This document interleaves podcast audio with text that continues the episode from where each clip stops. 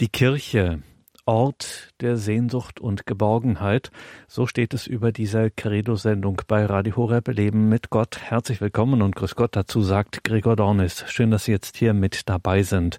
Ja, das hört sich nicht ganz alltäglich an. Die Kirche, ist die wirklich ein Ort der Sehnsucht und Geborgenheit? So hat es im Jahr 2021 der römische Theologe Professor Dr. Dr. Ralf Weimann einmal formuliert bei einem Kongress hier in Deutschland. Hier in Deutschland, wo die Kirche nicht das beste Image hat, wir denken an den Glaubensschwund bei den Getauften, dem Priestermangel, Verfehlungen von Amtsträgern, die Zerrissenheit innerhalb der Kirche rund um den synodalen Weg, all das macht keinen guten, keinen einladenden Eindruck. Und dabei wäre es doch schön, wenn die Kirche tatsächlich dieser lebendige Ort von Sehnsucht und Geborgenheit wäre. Was Ralf Weimann mit dieser Formulierung meint, Kirche als Ort der Sehnsucht und Geborgenheit, erklärt er in diesem grundlegenden Vortrag. Hier geht es um das Wesen, um das Geheimnis der Kirche als dem, jetzt mal ganz theologisch gesprochen, entscheidenden Ort des Heils in dieser Welt. Und das Resümee von Ralf Weimann ist, wenn die Gegenwart Gottes in der Kirche, wenn die nicht mehr gesehen und erfahren wird, dann kann Kirche nicht mehr verstanden werden. Ganz grundlegende Gedanken zum Wesen der Kirche von Ralf Weimann. Die Kirche, Ort der Sehnsucht und Geborgenheit. Sehr geehrte Damen und Herren, liebe Zuhörerinnen und Zuhörer. Das Thema meines Vortrags lautet Ort der Sehnsucht und Geborgenheit, die Kirche. Wenn heute von Kirche die Rede ist, dann wird der Blick in der Regel auf das gerichtet, was negativ und verbesserungswürdig an ihr ist. Ulrich Filler hat es in dem provokanten Titel zum Ausdruck gebracht, Deine Kirche ist ja wohl das Letzte. In dieser bemerkenswerten Verteidigungsschrift der katholischen Kirche nimmt der Autor Stellung zu vielen der gängigen Vorurteile und Vorwürfe. Inzwischen hat wenigstens in deutschen Landen ein großer, statistisch erfassbarer Kirchenexodus eingesetzt.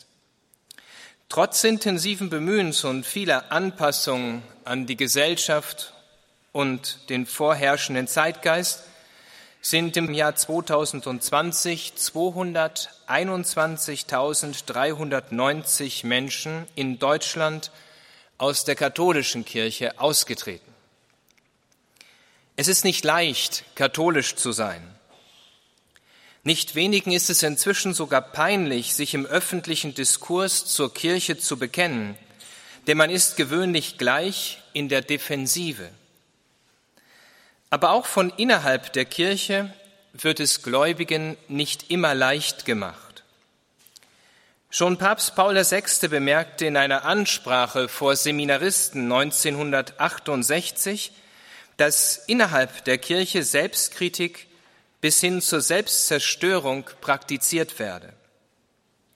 Von kirchlichen, gewöhnlichen, gläubigen kirchlichen Mitarbeitern oder herausragenden Gestalten der kirchlichen Hierarchie hört man selten ein gutes Wort über die Kirche, wohl aber beständige Kritik oder Entschuldigungen. Dieser Protestprozess hat seit dem Bekanntwerden von Missbrauch weiter an Fahrt aufgenommen. Darüber hinaus werden fast alle Glaubenswahrheiten in Frage gestellt, angezweifelt, banalisiert und manchmal gar ins Lächerliche gezogen.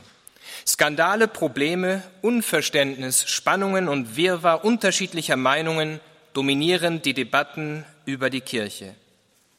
Es entsteht der Eindruck, als sei die Fähigkeit abhanden gekommen, das Schöne, das Große in der Kirche überhaupt noch zu sehen.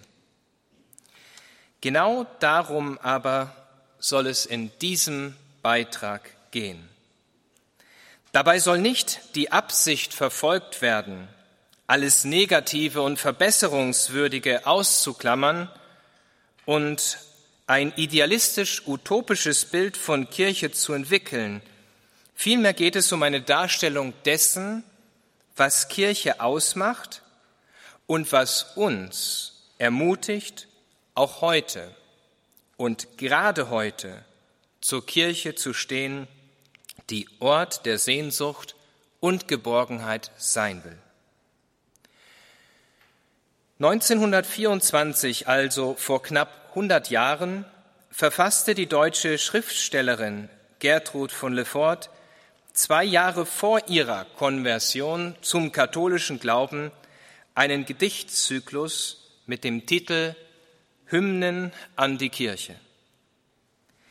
In einem Kapitel mit dem Titel Heiligkeit der Kirche schrieb sie, ich zitiere, Alle Weisheit der Menschen hat von dir gelernt. Du bist der verborgene Strom in der Tiefe ihrer Wasser. Du bist die heimliche Kraft ihres Dauerns. Die Irrenden gehen nicht unter, weil du noch den Weg weißt. Und die Sünder werden verschont, weil du noch betest. Denn um deinetwillen lassen die Himmel den Erdball nicht fallen. Alle, die dich lästern, leben nur von dir. Ende des Zitats. Derartige Worte verblüffen den modernen Menschen. Sie machen stutzig. Eine Frau, noch nicht einmal katholisch zu diesem Zeitpunkt, preist die Schönheit der Kirche und bietet tiefgründige Erklärungen in poetischer Sprache. Romano Guardini, Priester, Religionsphilosoph und Theologe, hat in der gleichen Zeitspanne Ähnliches ausgedrückt. In einem Vortrag skizzierte er 1922 einen Prozess von unabsehbarer Tragweite. Ich zitiere, er sagte, die Kirche erwacht in den Seelen. Dieser seinem Vortrag vorangestellten Prämisse folgte eine detaillierte Erklärung.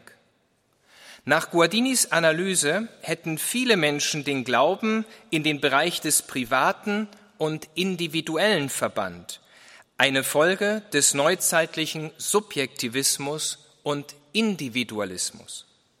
Doch, so seine Einstellung, seine Einschätzung vor 100 Jahren, entstehe ein neues Bewusstsein von Gemeinschaft mit kosmischer Weite.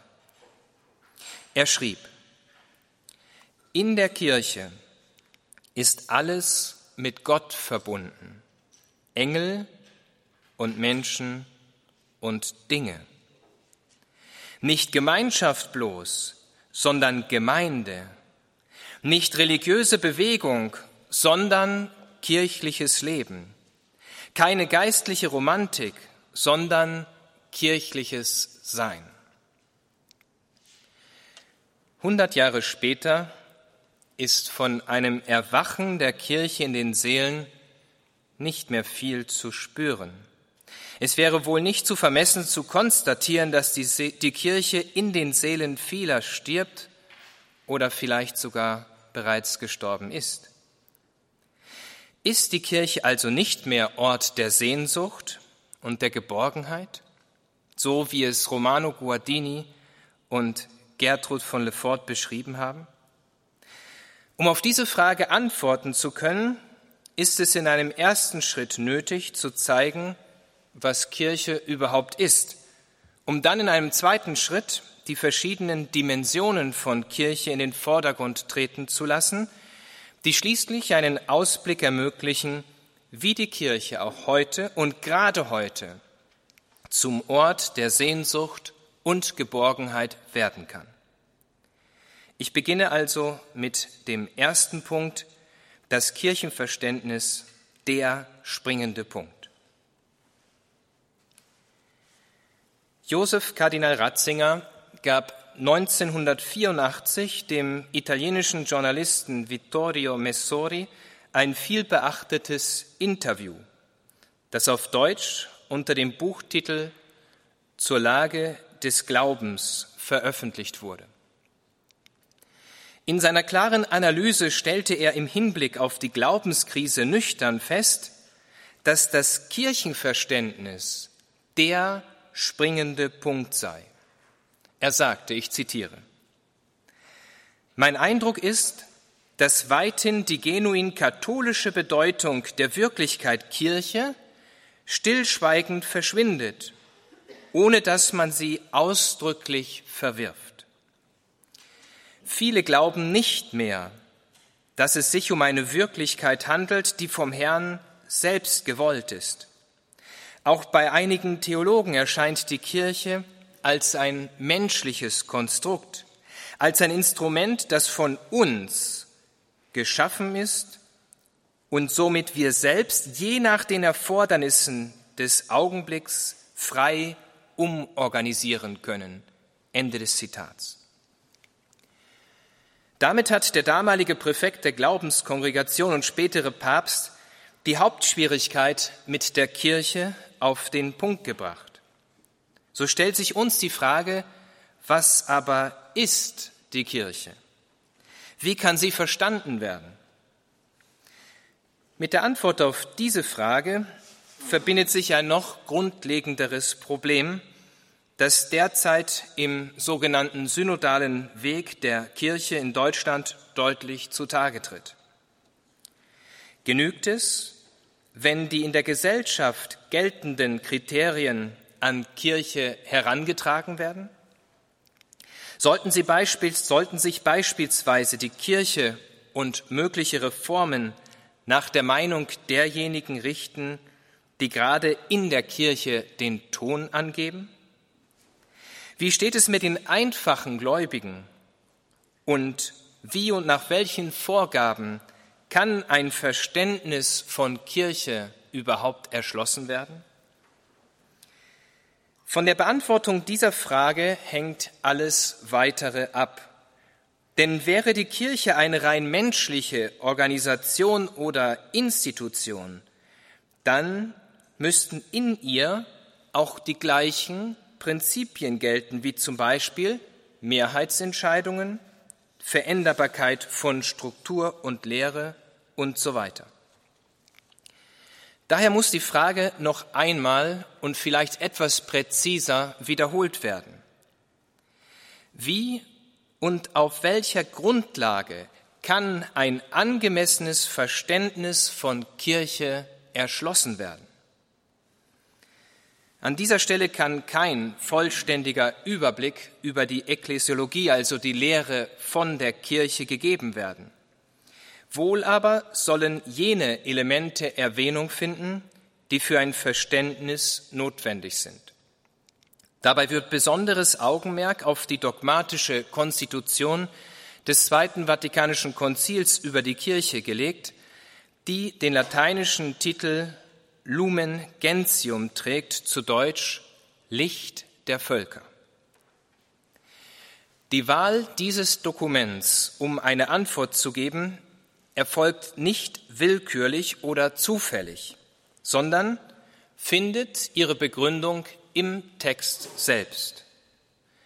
Bereits in der ersten Nummer dieses Dokuments wird bekräftigt, dass sich die Konstitution als Fortführung der vorherigen Konzilien versteht, um den Gläubigen und der Welt das Wesen und die universale Sendung der Kirche zu erschließen. Es handelt sich also nicht nur um ein Dokument mit hoher Autorität, sondern um ein Lehrschreiben, das sich in Kontinuität mit der Lehrentwicklung vorheriger Jahrhunderte weiß.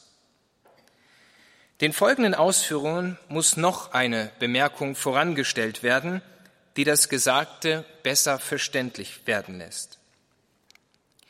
Das Selbstverständnis von Kirche entwickelt sich auch, nicht nur, aber auch, anhand von Herausforderungen, die an sie, also an die Kirche, herangetragen werden. Dies wird besonders deutlich in einem Blick auf die Kirchengeschichte.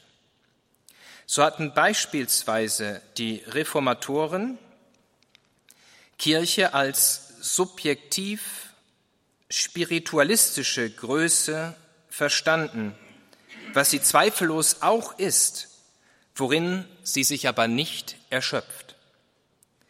Die katholische Antwort wurde durch das Konzil von Trient 1545 bis 1563 gegeben. In der Folge und in Abgrenzung zu den Protestanten wurde der Akzent auf die Kirche als objektive Größe gelegt, als Institution und Ort des Heils. So richtig und verständlich dies auch war, so begrenzt musste der Versuch bleiben, auf diese Weise das Wesen der Kirche erschöpfend zu erklären. Zwar ist die Kirche auch Institution, aber es wäre ein großer Fehler, sie auf eine solche zu reduzieren. Derartige Tendenzen sind heute vielleicht mehr präsent als in der Zeit der Gegenreformation, wie sich in den vielen Strukturdebatten zeigt. Spätestens mit dem Beginn der katholischen Tübinger Schule, also um 1819 herum, wurde der Kirchenbegriff differenzierter gesehen. Eine Sichtweise von Kirche, wie es von Gertrud von Lefort und Romano Guardini ausgedrückt wurde, setzte sich mehr und mehr durch. Einen Höhepunkt fand diese Entwicklung in dem von Papst Pius XII. 1943 publizierten Lehrschreiben, das den Titel trägt Mystici Corporis Christi, zu Deutsch über den mystischen Leib Christi. Der Papst entwickelt darin die Lehre von der Kirche ausgehend vom biblischen Bild des Leibes Christi, wie wir es im Brief an die Kolosser finden im ersten Kapitel, Vers 24. Denn die Kirche, so der Papst, ist untrennbar mit dem Herrn verbunden. Zugleich warnte er vor fehlerhaften Deutungen, die den Blick auf die Kirche verstellen. Da seine Analyse für unsere Zeit von Bedeutung ist, lohnt es sich, einen kurzen Blick auf das Lehrschreiben zu werfen, in dem es heißt, ich zitiere, Während nämlich auf der einen Seite noch immer ein falscher Rationalismus, also ein allein auf die Vernunft und das natürliche Licht der Vernunft gestützter Ansicht alles, was menschliche Geisteskraft übersteigt, hinter sich lässt, für sinnlos betrachtet, während ein diesem verwandter Irrtum, ein flacher Naturalismus in der Kirche nichts anderes sieht noch sehen will als ein rein rechtliches und gesellschaftliches Band, schleicht sich auf der anderen Seite ein falscher Mystizismus ein, der die unverrückbaren Grenzen zwischen Geschöpf und Schöpfer zu beseitigen sucht und die Heilige Schrift missdeutet. Ende des Zitats. So von Papst Pius XII. beschrieben in seiner Enzyklika Mystici Corporis. Der Papst tritt also zwei Fehlinterpretationen entgegen, die damals wie heute weit verbreitet waren und sind. Auf der einen Seite also ein falscher Rationalismus, der die Kirche nur nach den Kriterien der Vernunft bemisst und alles, was auf das Übernatürliche verweist, wie die Gegenwart Gottes, die Präsenz von Engeln und Heiligen in gewisser Weise ablehnt. Demnach erschöpft sich die Kirche in ihren Strukturen, die folglich den aktuellen Gegebenheiten anzupassen sind, so wie wir das gerade in vielen Teilen erleben. Auf der anderen Seite und in Abgrenzung zu diesem Ansatz kommt es zu einem falschen Mystizismus, der die Grenzen zwischen dem Schöpfer und dem Geschöpf verwischt. Wie weit dieser Prozess inzwischen vorangeschritten ist, veranschaulicht die zunehmende Akzeptanz esoterischer Praktiken. Eines jedoch haben beide Ansätze gemein. Sie verstellen den Blick auf das, was Kirche eigentlich ist. Ausgehend von dieser Problematik hat das Zweite Vatikanische Konzil auf diese doppelte Schwierigkeit, also diesen falschen Rationalismus auf der einen Seite und den falschen Mystizismus auf der anderen Seite, eine Antwort gegeben. Dabei wurde auf eine Vielzahl von biblischen Bildern zurückgegriffen, zunächst aber auf die Ausführungen von Papst Pius XII., der die Kirche als Mysterium deutete. Gehen wir also einen Schritt weiter und werfen wir einen Blick auf die Kirche als Mysterium. Wenn die Kirche als Mysterium bezeichnet wird, dann kommt darin zum Ausdruck, dass sie nicht nur durch rein rationale Überlegungen begriffen werden kann. Sie ragt hinein in die Sphäre des Göttlichen und ist damit untrennbar verbunden. An dieser Stelle braucht der vielschichtige Bedeutungsgehalt des Begriffs Mysterium nicht im Detail erklärt zu werden. Es geht vor allem um die Art und Weise, wie Gott sein Heil wirkt in Jesus Christus und durch seine Kirche. Wenn Kirche als Mysterium bezeichnet wird, dann bedeutet dies nicht, dass ihr letzter Sinn unverständlich und dunkel bliebe. Wohl aber, dass Kirche Wesenselemente beinhaltet, die den Bereich des Sichtbaren übersteigen. In ihr und durch sie wird Gott gegenwärtig, entsteht Gemeinschaft, die die Dimension von Raum und Zeit überschreitet. Daher hat die dogmatische Konstitution über die Kirche diese wie folgt definiert. Und hier kommen wir zu einer ersten Definition von Kirche. Die Kirche ist ja in Christus, so heißt es dort, gleichsam das Sakrament, das heißt Zeichen und Werkzeug für die innigste Vereinigung mit Gott wie für die Einheit der ganzen Menschheit. Ende des Zitats. Es lohnt sich, das Gesagte aufzuschlüsseln. Zunächst wird Kirche als in Christus beschrieben. Sie lässt sich von ihm nicht trennen, denn Dabei knüpft Lumen Gentium an die Ausführungen von Mystici Corporis an. Das Haupt dieses Leibes ist Christus. Wenn Christus und Kirche untrennbar miteinander verbunden sind, dann entspringt daraus auch die eigentliche Aufgabe der Kirche. Denn alle Glieder müssen ihm gleichgestaltet werden, bis Christus Gestalt gewinnt in ihnen. Von ihm her, also von Christus her, entfaltet sich der ganze Leib, durch Gelenke und Bänder getragen und zusammengehalten im Wachstum Gottes. Er selbst verfügt in seinem Leib der Kirche die Dienstgaben immerfort. Möge deren wir durch seine Kraft uns gegenseitig Dienste leisten zum Heil, so dass wir die Wahrheit in Liebe vollbringend in allem auf ihn hin wachsen, der unser Haupt ist. So hat es die dogmatische Konstitution Lumen Gentium formuliert.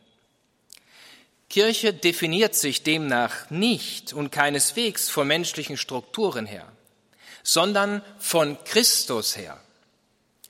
In ihr, in der Kirche, gilt der Primat des Unsichtbaren, denn was wäre die Kirche ohne Gott, ohne die Engel, ohne die Heiligen? Die Frage, die sich daran anschließt, führt zum Kern des Problems. Wenn Kirche in diesem Sinn Mysterium ist, dann erschließt sich das Mysterium Kirche durch den Glauben. Der Glaube ist nämlich wie eine Tür, die in das Leben der Gemeinschaft mit Gott führt und das Eintreten in seine Kirche erlaubt. Aber gerade dieser Glaube befindet sich in einer tiefen Krise, was zweifellos Auswirkungen auf das Verstehen von Kirche hat. Denn ohne Glauben können die übernatürlichen Wirklichkeiten nicht verstanden werden. Der Glaube, so führt es die Enzyklika Lumen Fidei aus, ist eine übernatürliche Gabe, die wir empfangen. Licht auf dem Pfad, das uns den Weg weist. Also ein Licht, das uns auch verständlich werden lässt, was die Kirche eigentlich ist. Im Glauben und unter dem Einfluss der Gnade erkennt der Mensch das Geheimnis Gottes, sofern er es zu erkennen vermag, wenn auch immer unvollkommen. Aus diesem Verständnis erklärt sich, warum der Glaube vom Hören kommt und zum Gehorsam führt, der gläubigen Annahme der Offenbarung. Eine derartige Perspektive ist vielen fremd geworden. Sie vertrauen lieber auf eine rein menschliche Erkenntnis. Aber genau dadurch wird das, was die Kirche groß und schön macht, nicht mehr sichtbar noch verständlich. Wenn nämlich die Gottes, die Gegenwart Gottes in der Kirche nicht mehr gesehen und erfahren wird, kann Kirche nicht mehr verstanden werden. Ich wiederhole den Satz noch einmal, denn er ist von Bedeutung. Wenn die Gegenwart Gottes in der Kirche nicht mehr gesehen und erfahren wird, kann Kirche nicht mehr verstanden werden. In der Folge würde die übernatürliche durch eine soziologische, funktionale oder politische Dimension ersetzt und die Kirche auf eine rein menschliche Institution reduziert. Josef Kardinal Ratzinger hat scharfsinnig die daraus folgenden Konsequenzen beschrieben, als er sagte, das Evangelium wird zum Jesus-Projekt, zum Projekt sozialer Befreiung oder zu anderen nur geschichtlichen, immanenten Projekten, die sich noch als religiös gebärden mögen, in der Substanz aber atheistisch sind. Die Deutlichkeit dieser Analyse mag überraschen, zeigt aber, wohin ein derartiger Weg notwendigerweise führt. Die Kirche ihrer übernatürlichen Dimension beraubt, also der Gegenwart Gottes, auf die wir eigentlich immer blicken sollten, würde zu einem rein menschlichen Gebilde, das sich von anderen nicht mehr unterscheidet, sich letztlich selbst überflüssig macht und wo die Menschen nur um das Menschliche ringen. Deswegen gehen wir nun einen Schritt weiter, der uns hinführen soll zum Verständnis von dem, was Kirche ist. Dazu braucht es eine gläubige Theologie. Das Verstehen von Kirche erschließt sich, wie wir eben gehört haben, durch den Glauben, zumal sich der Glaube aus der Offenbarung speist. Es ist das Verdienst von Georg May, in einer systematischen Zusammenschau aufgezeigt zu haben, wie weit sich die von Josef Ratzinger beschriebene atheistische Substanz inzwischen ihren Weg bis hinein in die Kirche und vor allem bis hinein in die theologischen Fakultäten gebahnt hat. Die von ihm verwendete Charakterisierung ungläubige Theologie ist ein Widerspruch in sich, denn Theologie ohne Glaube ist unmöglich, wird aber von nicht wenigen Theologen fälschlicherweise so betrieben. Als Gertrud von Lefort ihre Hymnen an die Kirche geschrieben hat, waren diese von tiefem Glauben inspiriert. Durch dasselbe Licht des Glaubens erkannte Romano Guardini ein Erwachen der Kirche in den Seelen, ein Prozess, der nur gnadenhaft von Gott geschenkt werden kann. Dabei ging es ihnen keineswegs um ein romantisches oder utopisches Verständnis von Kirche sondern um jene Wirklichkeit, die sich dem Auge verbirgt, die aber dennoch Wirklichkeit ist. Das Gesagte wird verständlicher, wenn es mit einem Spaziergang in dunkler, mondloser Nacht verglichen wird. So sehr sich die Sehfähigkeit auch an die Dunkelheit gewöhnen mag, so schattenhaft und unwirklich bleiben doch die Konturen die wir sehen. Es genügt wenig Licht und schon wird die ganze Landschaft sichtbar. Dieses Licht schenkt Gott im Glauben. Und dieses Licht lässt uns verstehen, was die Kirche ist.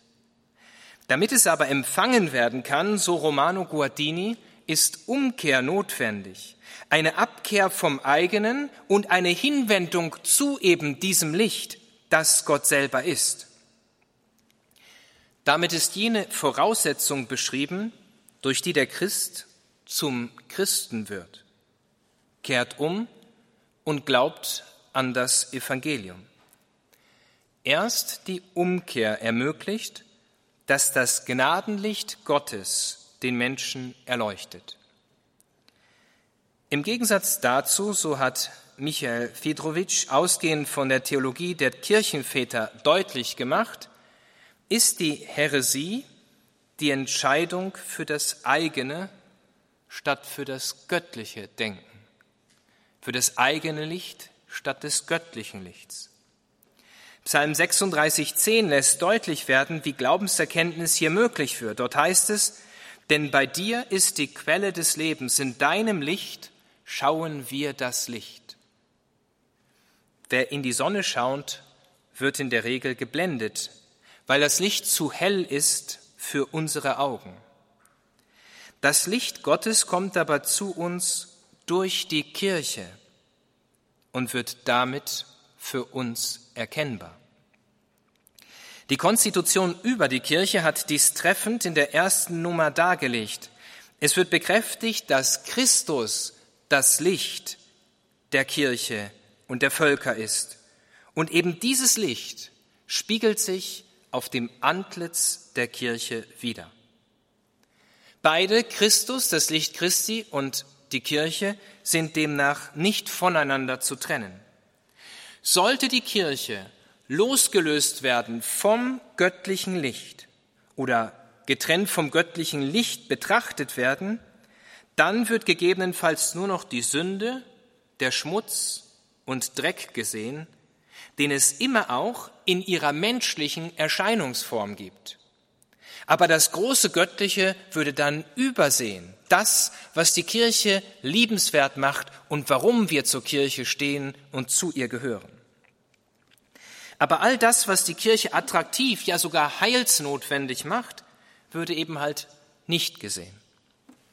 Vergleichen lässt sich dies gegebenenfalls mit der heiligen Eucharistie. Die Gottheit Jesu Christi ist zwar verborgen, aber real gegenwärtig unter den gewandelten Gestalten von Brot und Wein. Augen, Mund und Hände täuschen sich, doch erst der Glaube lässt erkennen. So ähnlich verhält es sich im Hinblick auf die Kirche. Erst aus dieser Perspektive wird jener qualitative Unterschied der Kirche zu allen menschlichen Organisationen deutlich.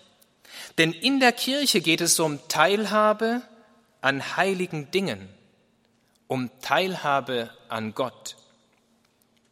Sie beginnt hier auf Erden überschreitet aber die Dimension der Zeit hinein in die Ewigkeit. Gerade dieses geheimnisvolle und doch reale Band, diese Verbundenheit im Leben, ist auch der Grund dafür, dass die Kirche nicht unsere Kirche ist, über die wir nach Belieben verfügen können. Sie ist vielmehr seine Kirche. All das, was nur unsere Kirche ist, ist nicht im tiefsten Sinn Kirche. Es gehört zu ihrem menschlichen und folglich nebensächlichen, vergänglichen Aspekt. Mit anderen Worten, das Verständnis von Kirche erschließt sich erst durch die Annahme des Glaubens, durch den die unsichtbaren Wirklichkeiten sichtbar werden. Dies kann nur gelingen, wenn der Primat Gottes anerkannt wird, wenn durch den Glauben jener größere Horizont sichtbar wird, der Wirklichkeit ist, auch wenn er den Augen verborgen bleibt. Aus dieser Perspektive nun soll im Folgenden das Mysterium Kirche als Ort der Geborgenheit erschlossen werden. Wir kommen also zum nächsten Punkt, zum zweiten Punkt, die Kirche als Ort der Geborgenheit. Die Kirche wird zum Ort der Geborgenheit nicht primär durch ihre menschlichen Qualitäten, Fähigkeiten oder sozialen und vielleicht sogar karitativen Tätigkeiten, sondern die Kirche wird zum Ort der Geborgenheit durch die unsichtbare Gegenwart Gottes. Ihr Wesen erschließt sich aus dem Licht der Offenbarung. Werfen wir daher einen Blick auf diese Gegenwart Gottes. Die Kirche ist zuallererst Ort der Gegenwart Gottes. Das heißt, sie ist in Jesus Christus, wie es Lumen Gentium ausgedrückt hat. Sie ist in Jesus Christus oder sie ist nicht. Christus ist in ihr gegenwärtig, auch wenn dies gelegentlich durch das Antizeugnis von Verantwortungsträgern verdunkelt sein sollte. Aber Christus ist in ihr gegenwärtig. Papst Johannes Paul II. Hat dies in einem Lehrschreiben über die Eucharistie zum Ausdruck gebracht, in der die Gegenwart Gottes auf einzigartige Weise in die Welt hineinbricht. Der Papst formuliert dieses große Geschehen wie folgt. Er sagte, ich zitiere, die Kirche lebt von der Eucharistie. Von ihm her, also von Christus her, empfängt sie sich immer neu. Damit ist die Kirche von ihrer Grundkonstitution her Ort der Geborgenheit, Ort der Gegenwart Gottes. Um dies zu verstehen, ist es notwendig, die Ermahnung des Apostels an die Kolosser gehört zu schenken, der dazu aufforderte, den Sinn auf das zu richten, was oben ist.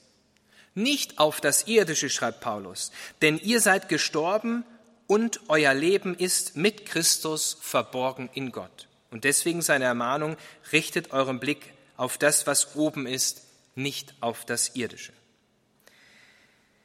Der heilige Augustinus hat das Grundverlangen eines jeden Menschen nach Geborgenheit, die sich in ihrer Vollendung nur in Gott finden lässt, in dem bekannten Satz ausgedrückt, Unruhig ist unser Herz, bis es Ruhe findet in dir. Ihm, dem heiligen Augustinus, war bewusst, dass es ein Trugschluss wäre, auf Vergängliches zu setzen und nicht auf jenen Felsen zu bauen, der in den Stürmen der Zeit standhält. Weil die Kirche Ort der Gegenwart Gottes ist, ist sie auch Ort der Geborgenheit. Angesichts vielfältiger Schwierigkeiten und Probleme, aufgrund derer viele die Kirche verlassen, stellt sich auch an uns die Frage, gerade in der heutigen Zeit, wollt auch ihr weggehen? Darauf hatte Simon Petrus stellvertretend für die anderen Apostel bereits geantwortet. Er sagte, Herr, zu wem sollen wir gehen? Du hast Worte, des ewigen Lebens. Durch die Kirche werden Worte ewigen Lebens Wirklichkeit. Dies geschieht vor allem in den Sakramenten. Sie wirken ex opere operato, also aus der Kraft Gottes heraus, unabhängig von der Heiligkeit des Spenders. Sollte beispielsweise ein Priester im Stand der Todsünde leben und dessen Sünden gar öffentlich bekannt sein, so spendet er dennoch gültig die Sakramente, wenn er tut, was die Kirche ihm aufgetragen hat zu tun. Natürlich beschädigt oder zerstört ein solches Antizeugnis die Glaubwürdigkeit der Kirche, worauf das Markus-Evangelium mit deutlichen Worten eingeht im neunten Kapitel, Vers 42. Aber selbst in einem solchen Fall bleibt die Kirche, wenn man es so sagen möchte, Ort der Geborgenheit, weil Christus dennoch in ihr wirkt. Es lässt sich an dieser Stelle festhalten, dass trotz aller menschlichen Schwächen, Sünden und Fehler der Herr selbst seine Gegenwart in und durch die Kirche garantiert. Dies ist ein tröstlicher Gedanke, wenn er auch ein hohes Maß an Glauben voraussetzt. Gehen wir einen Schritt weiter. Die Kirche als Ort der Geborgenheit zeigt sich im Hinblick auf die Gemeinschaft mit der unsichtbaren Welt. Im Bewusstsein nur rudimentär jene Aspekte aufzeigen zu können, die wichtig sind, um die Kirche als Ort der Gegenwart zu verstehen, kann der Blick auf das Credo hilfreich sein. Im Glaubensbekenntnis bekennen sich alle Christen zur unsichtbaren Welt, womit nicht nur die Gegenwart Gottes beschrieben wird, sondern auch die Präsenz der Engel und Heiligen.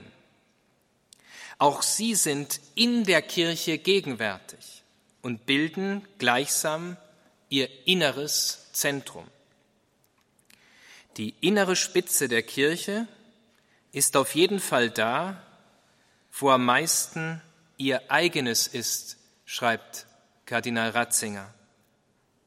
Dessen Willen sie besteht, wo am meisten Heiligkeit am meisten Christusförmigkeit ist. So kann die innere Spitze der Kirche weit hinausreichen über ihre institutionellen Grenzen. Ende des Zitats. Mit anderen Worten, das Zentrum der Kirche ist die Heiligkeit. Und es kann sein, dass einfache Menschen, die überhaupt keinen Posten bekleiden, aber festhalten an Jesus Christus, in diesem Zentrum sich befinden. Und es kann sein, dass hohe Würdenträger der Kirche eben nicht in diesem Zentrum sind. Es kommt aber allein darauf an, in dieses Zentrum zu gelangen. Dafür ist die Kirche da. Diese Aussagen sind keineswegs Ausdruck religiöser Schwärmerei. Sie beschreiben auch, aber nicht nur, jene unsichtbare Wirklichkeit, die durch das Licht des Glaubens erkennbar wird. Der Katechismus der katholischen Kirche bietet einen grundlegenden Überblick über die Lehre von den Engeln, die Teil dieser unsichtbaren Welt sind. Darin wird ein Zitat des heiligen Basilius angeführt, der Folgendes schrieb. Ich zitiere, Einem jeden Gläubigen steht ein Engel als Beschützer und Hirte zur Seite, um ihn zum Leben zu führen. Ende des Zitats.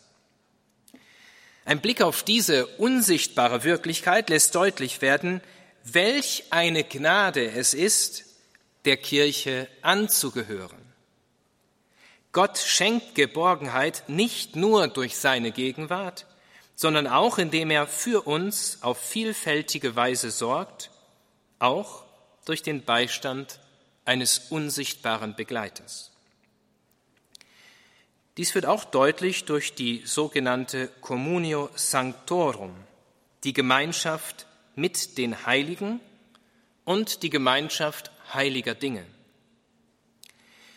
Die Heiligen sind durch den Tod ins wahre Leben eingegangen und daher kommt ihnen auch in der Kirche eine besondere Bedeutung zu. Lumen Gentium, um noch einmal die Konzils Konstitution zu zitieren, hat dies in tiefsinniger Weise am Beispiel Mariens herausgearbeitet. Dort heißt es, in den Himmel aufgenommen hat sie diesen heilbringenden Auftrag nicht aufgegeben, sondern fährt durch ihre vielfältige Fürbitte fort, uns die Gaben des ewigen Heils zu erwirken. In ihrer mütterlichen Liebe trägt sie Sorge für die Brüder ihres Sohnes, die noch auf der Pilgerschaft sind und in Gefahren und Bedrängnissen weilen, bis zur seligen Heimat, bis sie zur seligen Heimat gelangen. Das Gleiche lässt sich analog von jedem Einzelnen der großen Schar der Heiligen sagen, die in Zeiten der Prüfung und des angefochten Seins, aber auch im alltäglichen Lebens vertrauensvoll angerufen werden sollen und wollen. In Gemeinschaft mit ihnen wird die Kirche zum Ort der Geborgenheit, denn kein Christ glaubt allein sondern ist immer eingebunden in jene Gemeinschaft, die die sichtbare Gemeinschaft und das irdische Leben übersteigt und eben hineinführt in jene Welt, die wir im Glaubensbekenntnis als die unsichtbare Welt bekennen. Damit komme ich zum letzten Punkt und zum Abschluss dieses Vortrags, indem wir einen Blick werfen auf die Kirche als neues Volk Gottes. Abschließend soll nochmal die Frage aufgegriffen werden, wie die Kirche zum Ort der Sehnsucht und der Geborgenheit wird. Bleibt als einzige Lösung die Vertröstung auf die unsichtbare Welt? Ist Geborgenheit nicht auch etwas Greifbares und Erfahrbares? Es lohnt sich auf diese wichtigen Fragen mit einem Zitat jenes Theologen zu antworten, dessen Ausführungen wegweisend sind, um zu verstehen, was Kirche ist. Josef Ratzinger wagte im Jahr 1970 einen prophetischen Blick in die Zukunft, indem er die Situation der Kirche im Jahr 2000 zu prognostizieren wagte. Er sagte zunächst, dass er natürlich kein Prophet sei, aber er ließ sich dennoch darauf ein und er schloss seine Überlegungen mit den folgenden Worten, ich zitiere. Aus der Krise von heute wird auch dieses Mal eine Kirche morgen hervorgehen, die viel verloren hat. Sie wird klein werden, weithin ganz von vorne anfangen müssen. Sie wird viele der Bauten nicht mehr füllen können, die in der Hochkonjunktur geschaffen wurden. Sie wird mit der Zahl der Anhänger viele ihrer Privilegien in der Gesellschaft verlieren. Aber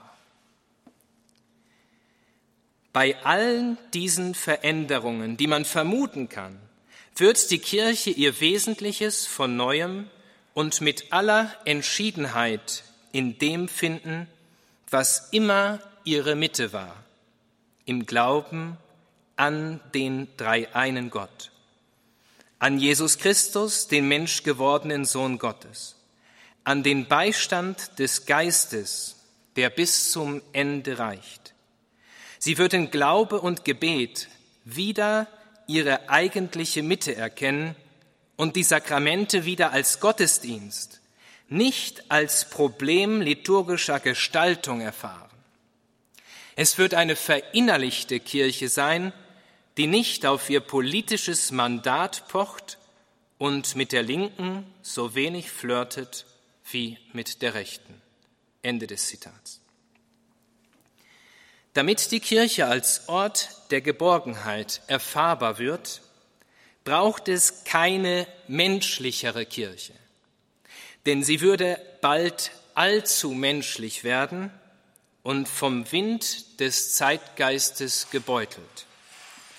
Es braucht daher eine göttlichere Kirche, die sich vom Heiligen Geist antreiben lässt, der durch Umkehr und Buße den Weg zu Gott weist. Daher ist die Kirche neues Volk Gottes, dessen Neuheit darin begründet ist, dass Jesus Christus in ihr gegenwärtig ist und bleibt. Daher gilt der Primat des Unsichtbaren. Er ist die Quelle, die die Kirche im Sein erhält und ihr jene verwandelnde Kraft schenkt, die die Kirche auch heute und immer da zum Ort wahrer Geborgenheit werden lässt, auch in den Stürmen der Zeit. Der Zuspruch des Herrn gilt all jenen, die ihn in Treue an ihm festhalten. Fürchte dich nicht, du kleine Herde, denn euer Vater hat beschlossen, euch das Reich zu geben. Vielen Dank für Ihre Aufmerksamkeit.